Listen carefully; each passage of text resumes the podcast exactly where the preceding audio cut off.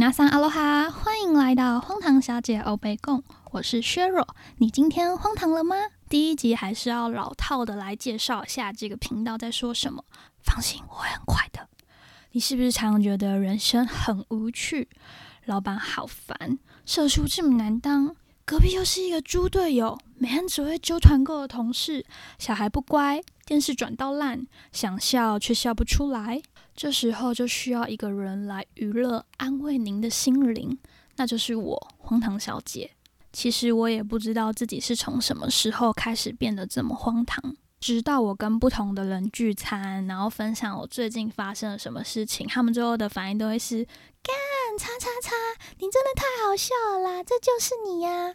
我才发现自己荒唐和胡闹的程度不是普通人可以达到的，而大部分好笑的事情都是从旅途中发生的。不知道大家有没有发现，我的频道是挂在宗教和心灵类的哦。没错，我就是在乱搞。但是我真的很想要把旅行这件事情当成宗教一样在推广。不管你信的是耶稣还是妈祖，你都是想要让自己的心灵有所寄托，对吧？希望未来的某一日，我可以吸收很多的信徒，成立一个荒唐小姐欧北教，来推广旅游的重要性。说会很快，结果我还是拖了快一分钟在介绍自己的节目在做什么。那第一集也没有什么好。送给大家的，只好跟大家分享一个在我人生中排名起码有前十名荒唐的事情。大二的那一年夏天，五月啊，我真的记得太清楚了。学姐们想介绍一个男生给我认识，于是乎我们就四个人出去玩。我男主角，两个学姐，我们一起去了高美湿地。那时候，因为我跟那个男生很不熟，所以我就跟学姐 A 先玩在一起，男主角跟学姐 B 一起，我们就在高美湿地的海边跳来跳去。然后大家知道，以前的高美湿地其实是没有那么多呃人行道，是这样说吗？就是以前走到海里很快，而且没那么多管制啊。然后现在都有封条围起来，就跳来跳去嘛，跳得不亦乐乎。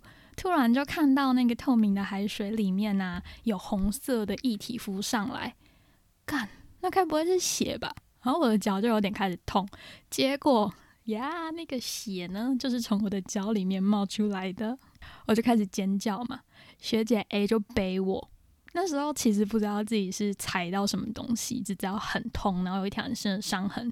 学姐 A 就很。她没有很大只，也不是那种女汉子，她还是差不多一百五十几，快一百六十公分，小只的女生。她就背我，就一直跟学姐 B 还有男主角求救。结果学姐 B 跟男主角竟然以为我们俩在玩骑马打仗，你说的是不是很荒谬？他们两个一直没有想要来救我们哦。直到他们发现之后呢，学姐 A 和男主角两个人就轮流把我背上岸。沿途的人行道哦，那到底叫什么啦？就是放消波块的旁边那一条路，合体吗？就都是一点一点我的血迹，我就两只脚并着侧坐在岸边，那画面你有没有觉得很熟悉？是不是就是艾丽尔 要变成人类的时候？当下真的是求助无门，不知道自己到底发生了什么事情。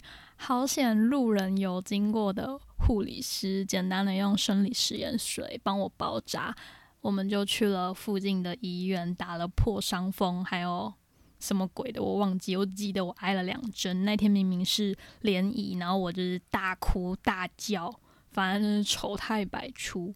其实这件事情已经发生快十年了，天哪，我要步入我的年纪了。它对我造成的影响是我有好一阵子去海边都不敢。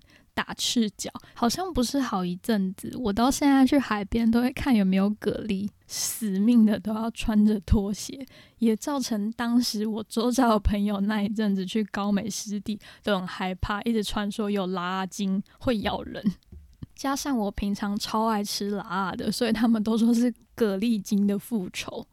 至于为什么会说是被蛤蜊咬到呢？因为我跟学姐 A 在跳来跳去的那一片海啊。都没有其他的东西，也就只有蛤蜊的壳，而且不是破掉的哦，是完整无缺的扇贝。这故事告诉我们，出来混的总是要还的啦，你跳不掉的哦。那第一集就先分享到这里喽，希望未来会有更多的朋友们和我一起荒唐下去。想要继续臭嗨嗨下去的朋友们，可以按下订阅。有什么建议也都可以留言告诉荒唐小姐我哦。